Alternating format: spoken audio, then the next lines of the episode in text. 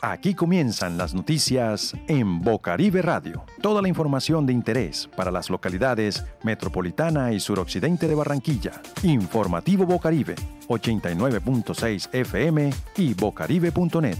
Tu entorno es la noticia. En cuarentena, el equipo de reportería del informativo Bocaribe trabaja desde casa nos trasladamos, pero seguimos conectados contigo y con la agenda informativa de los barrios de los sures de Barranquilla.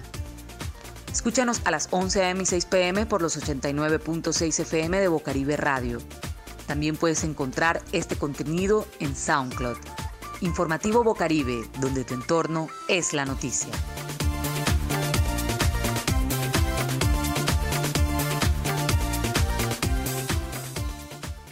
Estos son nuestros titulares. Canalizarán el arroyo en el barrio Villa San Carlos, la localidad metropolitana. Migrantes y pandemia, una crisis que se duplica. ¿Quién controla la contaminación sonora en la localidad metropolitana y suroccidente de Barranquilla? Biblo Paz continúan las lecturas desde la virtualidad. El cambio climático está aquí y ahora. Entenderlo es el primer paso. Noticias locales. Informaciones que crean puentes en la ciudad. Canalizarán el arroyo en el barrio Villa San Carlos, la localidad metropolitana. La administración distrital, después del acompañamiento hecho a las más de 100 familias que salieron afectadas por la inundación del arroyo de Villa San Carlos, por fin le dan una buena noticia a los habitantes del barrio. Será canalizado el arroyo de Vía San Carlos. Hablamos con los habitantes de este barrio de la localidad metropolitana. Epifania Salgado. Señora Epifania, cuéntenos un poco cuál es el problema que ustedes tienen con el arroyo de Vía San Carlos. El problema es el siguiente, que cuando llueve el arroyo se desborda eh, y el agua le sale a, muchas familias por, por la sala, incluso a algunos le ha reventado los patios. ¿Qué es lo que nosotros queremos? Eso afecta a los niños porque vemos que estamos viendo con la problemática del dengue. Todo afecta a todo, todo afecta a la comunidad. Nosotros queremos solución al problema. No que vengan, nos monten un paquete de qué vamos a hacer y no hacemos. Cuando el arroyo se inunda, se desborda, vienen, nos traen un mercadito, nos, nos calman y ya se olvidan después. Cuando, cuando deja de llover, que ya viene el, que viene el verano, se olvidan del arroz. cuando vuelve y viene el invierno, tenemos el mismo problema y no hay ninguna solución. Nosotros queremos que nos solucionen el problema. Y todavía no se ha dado ese, no se ha dado ese cumplimiento. Nosotros queremos que nos canalicen pronto porque en verdad tenemos esa necesidad. Que cuando llueve tenemos que salir de nuestras casas. ¿Por qué? Porque se nos inundan. Nosotros no podemos estar viviendo en esta forma. Cuando llueve los niños inician a bañarse en el alcantarillado y esa es la problemática que tenemos acá en el barrio por el momento. Eh, mi nombre es Yasuri Chaverra Inestrosa y la problemática que tenemos en el barrio de Villa San Carlos es el alcantarillado y como muy bien ves el agua. Eh, ¿Qué sucede? Que cuando llueve se nos mete el agua a la casa. Referente a eso se tuvieron que hacer muros, muchos alzaron sus casas, los que no tuvieron cómo, levantaron muros para que el agua no entre a las casas. Nayibe Niebles. Señora Nayibe, cuéntenos, ¿qué es lo que pasa en Vía San Carlos? A ver, que tenemos problemas que cada vez que llueve se nos mete el agua y tras nos está fregando el agua a la cantarilla. Porque cada vez que vamos a, a poner el pie en el suelo, ese es agua de puro popó y ese es un olor a feo que eso nos perjudica a nosotros y a los niños. ¿Qué soluciones han visto ustedes para este problema? Todavía hasta ahora no he visto nada. Lo único que hicieron fue abrir un poquito el arroyo, nada más, pero todavía no, no hemos visto nada desde que estamos atrás de tantos años que vivimos perjudicados. Por lo menos yo soy de una que estoy perjudicada porque el arroyo cada vez que llueve se mete a la casa y me entra unos nervios porque todo se me ha dañado, todo se me moja y eso es cada vez que llueve. Vladimir Pomare, líder social del barrio Villa San Carlos. Pero hoy tenemos ya, gracias a Dios, como que una noticia muy alentadora por parte del distrito, en cabeza de la doctora Ana Saltarín, el, del alcalde distrital Jaime Pumarejo y su equipo de, gobierno, pues que ya se han enfocado en la canalización del arroyo. Eh, de muy buen impacto para el barrio y Villa San Carlos, 20 de julio, eh, Santa María y San Pedro, porque son barrios que estamos haciendo afectados con la falta de la canalización del arroyo, amigo periodista. Bueno, eso sí es una noticia pues que la verdad me entristece, créamelo pues de corazón como, como líder cívico, es una noticia que me llena de mucha tristeza porque como el ingeniero Javier Rico vino a notificarle a muchas familias ahí ya por antelación de que iban a ser desalojadas sin pensar pues de que la constitución habla en su artículo creo que 23, si mal no estoy, que todo colombiano debe ser poseedor de una vivienda digna. Y creo que hay muchas familias a la ladera del arroyo en la cuenca hídrica porque carecen de una vivienda digna, no la tienen y no tienen sustento y más con esta crisis de estos seis meses de la emergencia sanitaria que acaba de ocurrir, que acaba de, traspasar, que acaba de pasar, que todavía no ha terminado, que la cual tiene a muchos colombianos en una bancarrota por completo. Lo que espera la comunidad de Villa San Carlos es que pronto la administración distrital termine los diseños para que inicie la canalización del arroyo de Villa San Carlos. Contacto Comunidad, un espacio para usted. Migrantes y pandemia, una crisis que se duplica. El coronavirus ha dejado ver lo crudo y lo frágil de las condiciones de vida que padecen muchos migrantes venezolanos en Colombia. Luego de cinco meses de medidas de confinamiento que habían sido destinadas a frenar la propagación del coronavirus, se han podido ver notables consecuencias y un precio particularmente duro y alto a los cientos de migrantes venezolanos que habitan nuestro país. A continuación, los testimonios de unas vendedoras informales quienes pidieron reserva de sus nombres nos muestran las dificultades que enfrentan en medio de la llamada nueva normalidad en Barranquilla al ganarse la vida en esta, una de las ciudades que les han acogido. No, pues ya tengo casi un año fatal. Yo, por ejemplo, de que llegué, yo no he trabajado, sino solamente trabajé acá vendiendo agua. Porque no le dan trabajo a uno porque uno no tiene papeles, no tiene nada. Y ahora es peor porque, no, eh, o sea, es bravo, no se puede. Yo, por ejemplo, estoy ahorita vendiendo así postre, dejo así rifa y eso, y así es que estamos ayudándonos. Aquí no, aquí no le dan trabajo a uno, uno no puede estar en la calle todo el tiempo. Desde que en Colombia se declaró el aislamiento preventivo obligatorio y se fueron ampliando las medidas para la contención efectiva del contagio por coronavirus, los retornos no se hicieron esperar. A pesar de las restricciones de movilidad y el cierre de fronteras, más de 95 mil migrantes venezolanos han regresado desde distintos lugares de Colombia a su natal Venezuela, de acuerdo con las cifras más recientes de Migración Colombia. Al menos otros 42 mil han manifestado esa intención. Sin embargo, tras la reactivación de la economía en Colombia, muchos venezolanos han emprendido nuevamente camino de regreso, pues Colombia ha sido por mucho el principal destino de una diáspora que supera los 5 millones de venezolanos que han salido empujados por la hiperinflación, la inseguridad o la escasez de alimentos y medicinas en su país. No, no quiero contagiar a la gente que está allá en Venezuela, por lo menos aquí se encuentran las medicinas, uno puede trabajar, uno puede comp comprar una medicina, allá no, allá le cuesta uno más. ¿Me entiendes? Eso es muchos errores que hemos cometido los, los venezolanos al regresarnos a Venezuela. Claro que muchos lo hacemos es por la situación que estamos pasando, que no podemos trabajar, que no podemos pagar el arriendo, no podemos pagar los servicios y se nos hace difícil, porque nosotros tenemos, muchos venezolanos tenemos que mandar para Venezuela, transferir y si no trabajamos, ¿cómo lo hacemos? Y a nosotros, no, por lo menos, el gobierno no nos apoya aquí en Colombia, no nos apoya con el arriendo, no nos apoya con un trabajo, no nos apoya con una bolsa de comida, con ninguna ayuda, porque a nosotros no nos ha llegado. Por lo menos nosotros trabajamos aquí limpiando vidrio. Y cuando llegan los policías tenemos que correr, porque no nos dejan trabajar. Entonces, ¿cómo pagamos el arriendo? Pedirle a Dios y confiar en Dios, que Él es el que puede parar esto. A la fecha, según el Ministerio del Poder Popular para la Salud en Venezuela, se han registrado 76 mil casos de coronavirus en este país, con 8.900 casos activos, 67 mil personas se han recuperado y el número de fallecidos asciende a 635. Finalmente, a finales de mayo, habían en Colombia casi 1.700.000 ciudadanos venezolanos, según las cifras de la autoridad migratoria. Ahora, el Gobierno Nacional anunció a través del decreto 1297 de 2020 que el cierre de todos los pasos fronterizos terrestres, marítimos y fluviales del país se extenderá hasta el próximo primero de noviembre. ¿Qué sucederá luego del primero de noviembre en las fronteras? Esperemos. Ecología, medio ambiente y buen vivir en el informativo Bocaribe. ¿Quién controla la contaminación sonora en la localidad metropolitana y suroccidente de Barranquilla?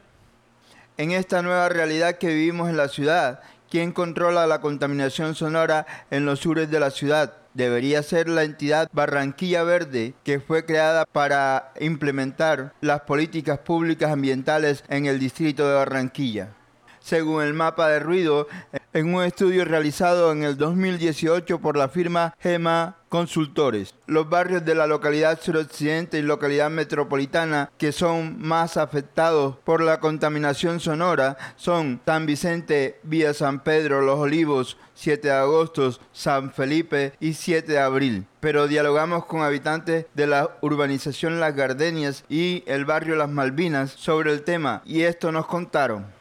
Con ustedes John Ponce Méndez. Muchas personas de que las que vivimos aquí en la urbanización La Gardenia venimos de sectores populares. No es lo mismo vivir en un barrio donde tú puedes prender unas amplificaciones a cierto volumen a tener que vivir aquí en unos conjuntos de 40 metros por 40 y, estamos ahí separados por decir 4 metros nada más y esa bulla fastidia tanto al residente o vecino que tenemos al frente y eso a la vez genera mala convivencia. ¿Qué otra problemática genera esto? Eh, creo que es la problemática que si usted se pone a la tarea de preguntarle a muchos residentes de la urbanización cuál sería la problemática interna de los conjuntos, es la convivencia, pero la convivencia basándose no solamente en eso, sino en el ruido, en los malos hábitos que de pronto ciertas personas traen desde, sus crianzas, de sus costumbres, de sus comunidades y que actualmente traerlas acá y en este tiempo que llegamos a la urbanización es muy difícil que cambien. Es un proceso que hay que manejar de pedagogía, seguimiento,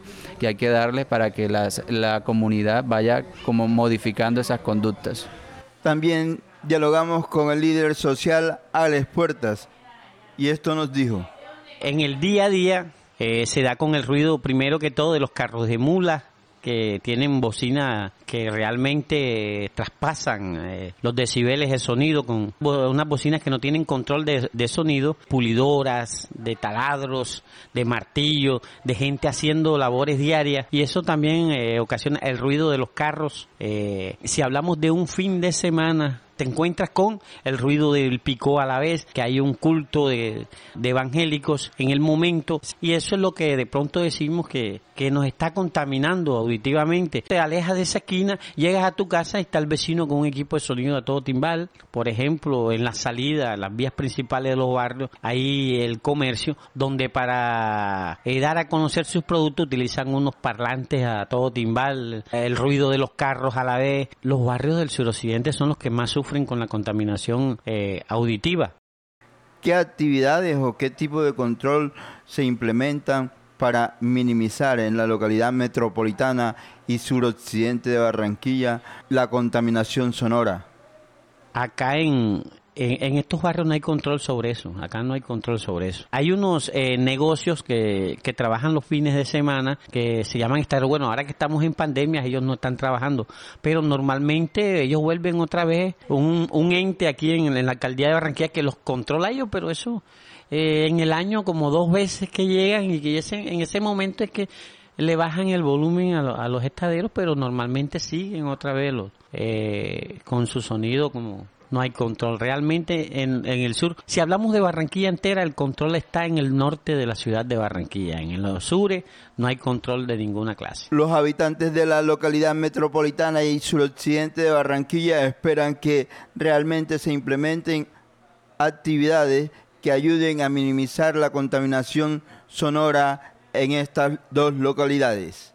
De lunes a viernes escucha las informaciones de interés en Bocaribe Radio. A partir de este año ampliamos nuestra franja informativa. Conoce el día a día de las comunidades de los barrios de Barranquilla. Entra en Contacto Comunidad. Cada día te ofrecemos un perfil nuevo de organizaciones sociales locales. ¿Quién se mueve realmente por Barranquilla? ¿Qué pasa en la política local?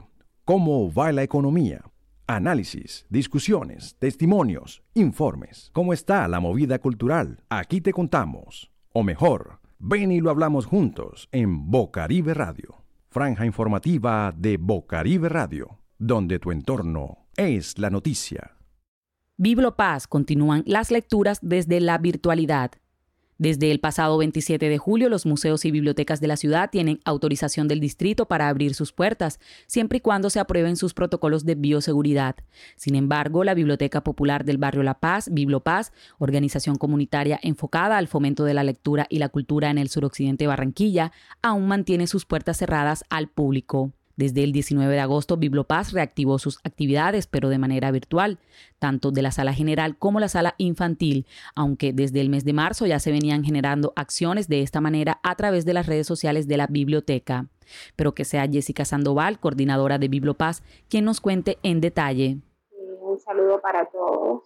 Todas las actividades que teníamos de manera presencial en la biblioteca, como son los clubes de lectura, las horas del cuento, tanto para niños como para jóvenes, y todas las demás actividades correspondientes a Camino de Escritores, Encuentro de Creadores y muchas otras actividades relacionadas con la lectura y que trabajamos en Bibliopaz, las hemos venido adelantando a través de nuestras redes sociales, ya que estamos esperando pues que nuestro protocolo para poder recibir nuevamente a la comunidad aquí de manera presencial, eso sí, guardando las, las normas y los protocolos que se exigen, los mínimos para nuestra seguridad, están en estudio en este momento y estamos esperando que pues, sea la alcaldía la que nos dé el aval para iniciar con estas actividades. Mientras tanto, nos encontramos en Facebook y en Instagram como Bibliopaz, nos pueden buscar y allí van a encontrar todas las actividades que estamos desarrollando de manera diaria. Y de igual manera, a través de nuestro blog en cualquier navegador ustedes buscan Bibliopaz o Biblioteca Popular del Barrio La Paz y van a encontrar nuestro blog bibliopaz.wordpress.com y allí van a poder ver diariamente las actividades que, que tenemos para ustedes, tanto de sala general para jóvenes y adultos como de sala infantil para niños de primera infancia y niños hasta los 12 años pues nuestro entusiasmo eh, para seguir trabajando es no desampararlos en este momento, seguirlos acompañando y esperamos poder tener rápido eh, el aval para poder recibirlos nuevamente con todas las medidas necesarias en la Biblioteca Popular del Barrio La Paz que espera por ustedes. Muchas gracias. Las bibliotecas son un centro de recursos y servicios que proporciona a las comunidades y los ciudadanos apoyo en sus procesos educativos, productivos y sociales. Esperamos que la comunidad del barrio La Paz y sectores aledaños puedan próximamente acceder a estos servicios bajo los protocolos de bioseguridad necesarios. Por el momento les invitamos a visitar el fanpage de Facebook de la biblioteca arroba Bibliopaz y disfrutar todos sus contenidos actuales ecología, medio ambiente y buen vivir en el informativo Bocaribe. El cambio climático está aquí y ahora. Entenderlo es el primer paso. Seguramente en algún momento de su vida ha oído hablar sobre cambio climático. ¿Qué es lo primero que se le ocurre? Echar un vistazo al medio ambiente en el que vivimos sería clave para comenzar a entenderlo. Pues bien, comenzar por estudiar el concepto es fundamental. Hay que tener en cuenta una serie de definiciones para entender la situación de nuestro mundo en conjunto. La primera, el cambio climático. Es la variación del clima de la Tierra a causa de la acción del ser humano. Aunque la Convención Marco de las Naciones Unidas sobre el Cambio Climático distingue entre cambio climático atribuido a actividades humanas que alteran la composición atmosférica y variabilidad climática atribuida a causas naturales. Pero antes de continuar con otros dos conceptos para entender qué es el cambio climático como calentamiento global o efecto invernadero, haremos esta primera entrega para entender qué es la variabilidad climática, lo cual tiene mucho que ver en qué se diferenciará del cambio climático. A continuación, escucharemos la explicación que se comparte desde el Ministerio de Ambiente y Desarrollo Sostenible de Colombia para toda la ciudadanía. El fenómeno El Niño es un fenómeno de variabilidad climática, no de cambio climático Recordemos que el cambio climático está asociado a una variación en la temperatura que es permanente y que requirió de décadas de registros climáticos para ser verificado. Mientras tanto, la variabilidad climática ha estado y estará siempre con nosotros y hace referencia a un comportamiento anormal del clima que puede presentarse con cierta frecuencia, pero es temporal y transitorio. Ese es el caso de un fenómeno como el niño, que se caracteriza por un calentamiento inusual de las aguas del Pacífico ecuatorial, o la niña que se manifiesta de forma opuesta, con un enfriamiento irregular de las mismas aguas. En circunstancias normales, los vientos alisios circulan de oriente a occidente, manteniendo las aguas cálidas en el Pacífico Occidental y las aguas frescas en el Pacífico Oriental. Esto produce lluvias en el Pacífico Occidental y tiempo seco en el Pacífico Oriental. Pero durante el niño, los vientos alisios pierden su fuerza y las aguas cálidas se estancan en las costas del oriente, disparando una serie de efectos en la atmósfera y en el océano. El principal indicador para determinar el niño es que la temperatura de las aguas en el Océano Pacífico tropical se mantenga al menos 0.5 grados Celsius por encima de los promedios normales. Por esta razón, y gracias a los estudios e información emitidos por agencias gubernamentales a nivel internacional, el IDEAM declara que un fenómeno, el niño, se ha consolidado cuando las condiciones de aumento de la temperatura superficial del mar y la disminución de los vientos alisios se mantiene durante cinco meses continuos.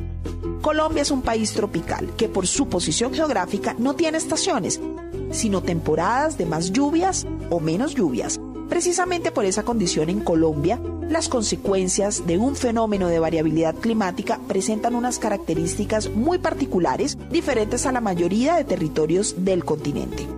Por esto, ante la presencia de un fenómeno, el niño en las costas de Perú, Ecuador y Chile se forman nubes y se presentan precipitaciones, mientras que en Colombia cambia la circulación de los vientos que desplazan la nubosidad disminuyendo las probabilidades de lluvia, principalmente en las regiones andina y caribe estas condiciones afectan los niveles de los ríos, por lo que hay menos agua disponible para el consumo humano y la producción sectorial. Resecan los territorios aumentando la probabilidad de incendios en la cobertura vegetal y favorecen las condiciones para la propagación de enfermedades como el chikungunya y el dengue aunque sus efectos no se sienten con tanta intensidad durante la temporada de más lluvias del país, pues no implica sequía total, es de vital importancia prepararse para la temporada de menos lluvias de final e inicio de año, cuando el fenómeno se hace sentir con más fuerza. De ahí la necesidad de generar conciencia sobre el uso racional del agua y la energía, así como atender las recomendaciones de las entidades de control para prevenir enfermedades e incendios forestales. La función del IDEAM es producir información científica y técnica para advertir a los diferentes sectores y a la comunidad sobre las implicaciones y posibles afectaciones de este fenómeno para que puedan tomar decisiones oportunas y pertinentes. En nuestras siguientes entregas del informativo Bocaribe continuaremos compartiendo información relacionada con cambio climático. Les invitamos a estar atentos, pues el cambio climático está aquí y ahora, y entenderlo es el primer paso.